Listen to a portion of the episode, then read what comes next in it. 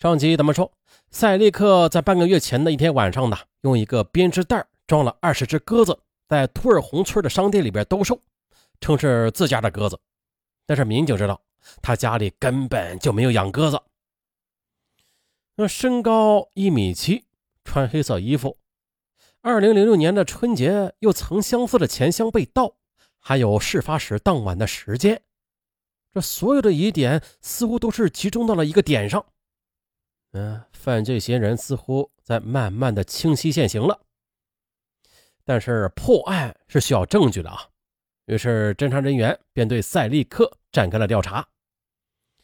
可遗憾的是，调查结果就是赛利克当天晚上离开王学光的商店之后，就到了歌舞厅去喝啤酒去了，一直和朋友在一起。次日凌晨三点这才回家呢。啊，和赛利克在一起的其他四个人只有一个。穆拉提别克没有找到，其他三个人同样没有作案时间。而这时，提供线索的王学光这时却给专案组开了一个不大不小的玩笑，就是当侦查员们再次的向他了解赛利克等五人时，他却说：“哎呦，这日子他可能记错了啊，那天应该是十二月十四日。”哎呀，无奈的侦查员只好放弃。再说那边。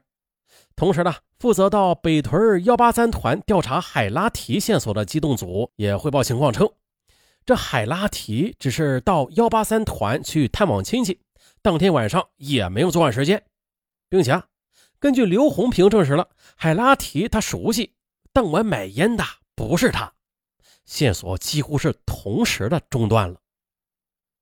而且，正当侦查人员的信心受挫的时候。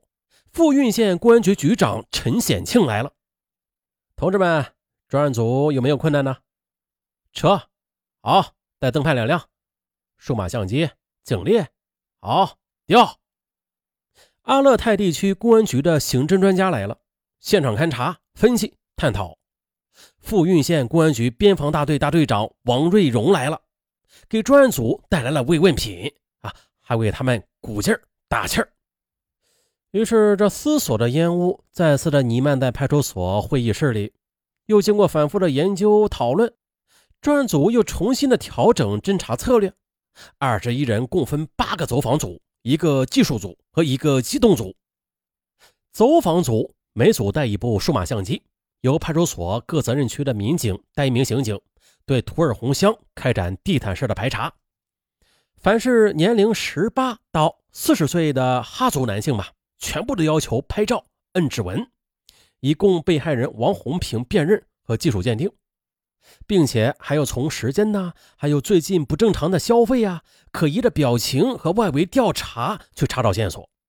而技术组则负责将图尔洪派出所的所有人口信息记录带到了县医院，让当事人刘红平逐个的去辨认。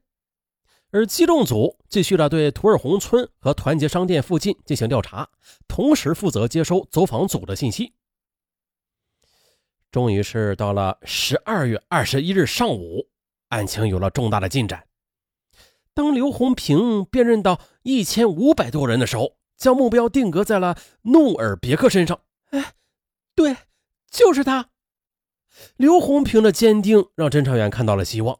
立刻呢，就去查找努尔别克，可这一调查才发现呢，这时的努尔别克却远在靠近富康市，距离派出所三百多公里的南戈壁。专案组配置优势警力，直扑南戈壁。而这边对努尔别克的外围调查也同时展开了。专案组成员人手一份努尔别克的照片，在图尔洪辖区开展拉网式的调查。二十一日晚，案情分析会上。关于努尔别克的情况，搜集了二十多条，但是，嗯，却反映出此人老实本分啊，也从来没有被人发现过什么劣迹。但是，最为关键的就是，没有人可以确定在案发前后的几天见过他。终于呢，二十二日下午，努尔别克在南戈壁被找到了。经证实，他从十月份起就没有离开过南戈壁。当刘红平见到他的第一眼，就说：“哎呀。”这个照片上差的也太远了，根本就不是这个人。好啊，认错了。二十三日上午，专案组再次分析，啊，这犯罪嫌疑人在作案之后的，由于铁皮箱不易藏匿，由此他一般是不敢将它带回家的，肯定是丢在某处的。而这很有可能就是他逃跑的方向。当日的教导员唐志军便联系上了呃图尔洪乡电视台，发布了电视讲话，要求每晚的黄金时间滚动播出，发动群众寻找重要的涉案物品，就是装钱的铁皮箱。终于了。十二月二十五日的一位老人把商店被盗的铁皮箱子送到了派出所，而他发现铁皮箱的地点就是在图尔洪乡通往嗯拜伊格托别村的路上，时间正好是十二月十六日的早晨。啊，就这样的信心那是又回到了专案组。接着走访组的调查在深入，刘红平的辨认在继续，技术人员的分析鉴定在进行。哎，可是。当这渔网慢慢的收起的时候，才发现这里边根本就没有鱼，案情变得扑朔迷离。侦查员开始怀疑了：这刘红平在晕倒的瞬间记忆是不是出现了错乱呢？他所描述的人根本就不存在呢？或者作案者是另有他人呢？会不会是犯罪嫌疑人他故意的伪装现场，将铁皮箱子扔到他逃跑的反方向啊？那这样的话，此人的反侦查能力岂不是相当的老道啊？啊，假设的此人是随机作案，那放在货架上的装有五百多元的钱箱，他怎么会没有动？而如果他蓄谋已久的话，那当天就没有一个人见过他，来无影去无踪吗？想到这里，教导员唐志军他惊出了一身冷汗。哎呦，这个人肯定。已经是进入侦查人员的视线了，并且是交过手了，成了漏网之鱼。日历很快的翻到二零零六年十二月三十一日，新的一年即将到来。可巧合的是，这天也是穆斯林群众的传统节日——古尔邦节。那专案组的成员虽然大部分都是哈萨克族吧，但是没有一个提出要休息的。因为谁都知道，这种案件容不得一丝的松懈。随着时间的推移，证据一点一滴的消失，形势那是越加的对破案不利了。而就在侦破工作陷入僵局的时候，一个大胆的想法闪过了唐志军的脑海：那何不改往为瓮，以静制动呢？啊，借古尔邦节之机，让侦查员嗯暂停排查走访，撤离派出所。变名为案，也就是给犯罪嫌疑人造成我们已经终止调查的假象了，还让犯罪嫌疑人放松警惕。同时，专案组在各商业网点和舞厅又做布控。原因很简单，因为凭经验，犯罪嫌疑人在得到不义之财之后的，大多的都会急不可耐的去挥霍享受。这个建议便得到了专案组成员的一致赞成。哎，果然功夫。不负有心人，收获的时间终于到来了。二零零七年月四日的，在图尔洪乡的联通营业室布控的侦查员们了解到，说是拜伊格托别村的村民穆拉提别克于十二月十八日购买过一部手机，在短短的半个月内，通话的话费啊就达到了一百六十元。那别小看这一百六十元，在二零零七年那会儿，这话费不少了。并且派出所又了解到了，说家庭贫困的穆拉提别克，他曾经在十二月二十日左右在本村购买过一匹马。他的亲友还反映说，这穆拉提别克最近多次声称要请客。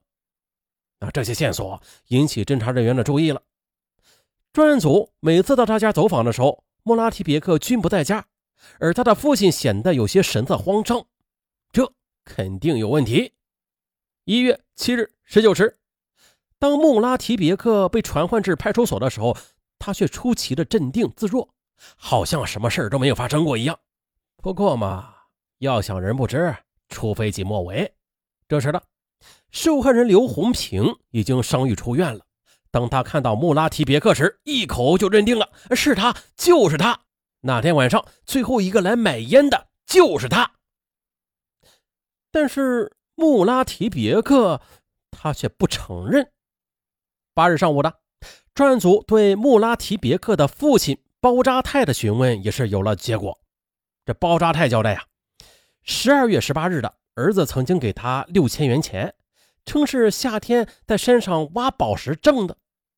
而侦查员第一次到他家走访的时候，他已经明白了，这幺二幺五抢劫案就是自己儿子所为的。他好几次曾经准备投案自首的，但是为了儿子，他最终是放弃了。而根据包扎泰的交代，专案组对穆拉提别克的家也是进行了全面的搜查。终于了，在齐家的牛圈里，当场便搜出了埋在草堆里的六千元的现金。在铁的证据面前的苦撑了二十一天的穆拉提别克精神防线终于是彻底的崩溃了。终于的，在八日下午彻底的交代了犯罪事实，案情终于的是大败于天下了。根据犯罪嫌疑人穆拉提别克的供述说，二零零六年十二月十五日二十一时三十分，他与本村的青年赛利克啊等四人呢，在王学光商店喝酒之后的，又独自在街上闲逛。当行至图尔洪乡联通公司门口时，哎，他想到这刘红平家很有钱，因为在零六年八月的一天，他给团结商店卸货的时候，看到装有大额现金的钱箱子就放到柜台内，由此便萌生了抢劫的念头。他先是在联通公司营业厅路口的一个电线杆处捡起一块鹅卵石，径直的来到了团结商店。此时，刘红平。正准备锁门呢，他谎称要买烟，趁着刘红平转身回柜台时，用石头猛击刘红平的头部。刘红平也是应声倒地。看他晕倒之后的，便迅速的又翻到柜台里，将装有一万零二百一十五元的现金的钱箱就抢走了。随后又沿着商店的西侧的巷道迅速的逃离现场。最后行至图尔洪乡拜伊格托别村的北侧的便道的时候。将钱箱子里的钱与塑料罐拿出，将钱箱给丢弃了。回到家之后的，又将塑料罐里的钱拿出来，在其住房的炉膛内又将塑料罐给烧毁了，并且将现金藏在牛圈里。啊，次日的，他将六千元的赃款交给父亲包扎泰，并谎称这是啊自己卖宝石的钱，并且用剩下的钱购买了一部手机和一匹马。那么当时这拜伊格托别村。是走访的重点呐。那这穆拉提别克他为何能一次又一次的躲过侦查员的视线呢？这事儿啊，还得从调查赛利克等五个人时那时说起。当时，侦查人员把与赛利克当天晚上一起喝酒的五个人作为重点的调查对象。大家还记得不？当时是有五个人，其他四个人被逐一的排除了。可是呢，正当民警准备调查穆拉提别克的时候，这提供线索的那个人却说啊，这五个人在商店喝酒的时间是十二月十四日，啊，这时间没有对上。那由此呢，侦查人员便以没有作案时间，放弃了对穆拉提别克的追问，从而便使得这一重大线索被搁置，让他侥幸漏网了。或许是这样的吧，这成功的果实它注定不会被轻易的去摘取，啊，你得费点力。于是，在此案的侦破中，按照民警历时二十一天，动用警车五辆，使用二百余次，行驶里程达五千余公里，出动警力更是三百五十余人次，走访群众三千四百四十三户，近一点六万人，终于的把这图尔洪乡每一个人都走访到了，最终啊，把这个犯罪嫌疑人给揪了出来。那犯罪嫌疑人穆拉提别克其父亲包扎泰分别因为涉嫌抢劫罪、包庇窝藏罪被依法刑事拘留。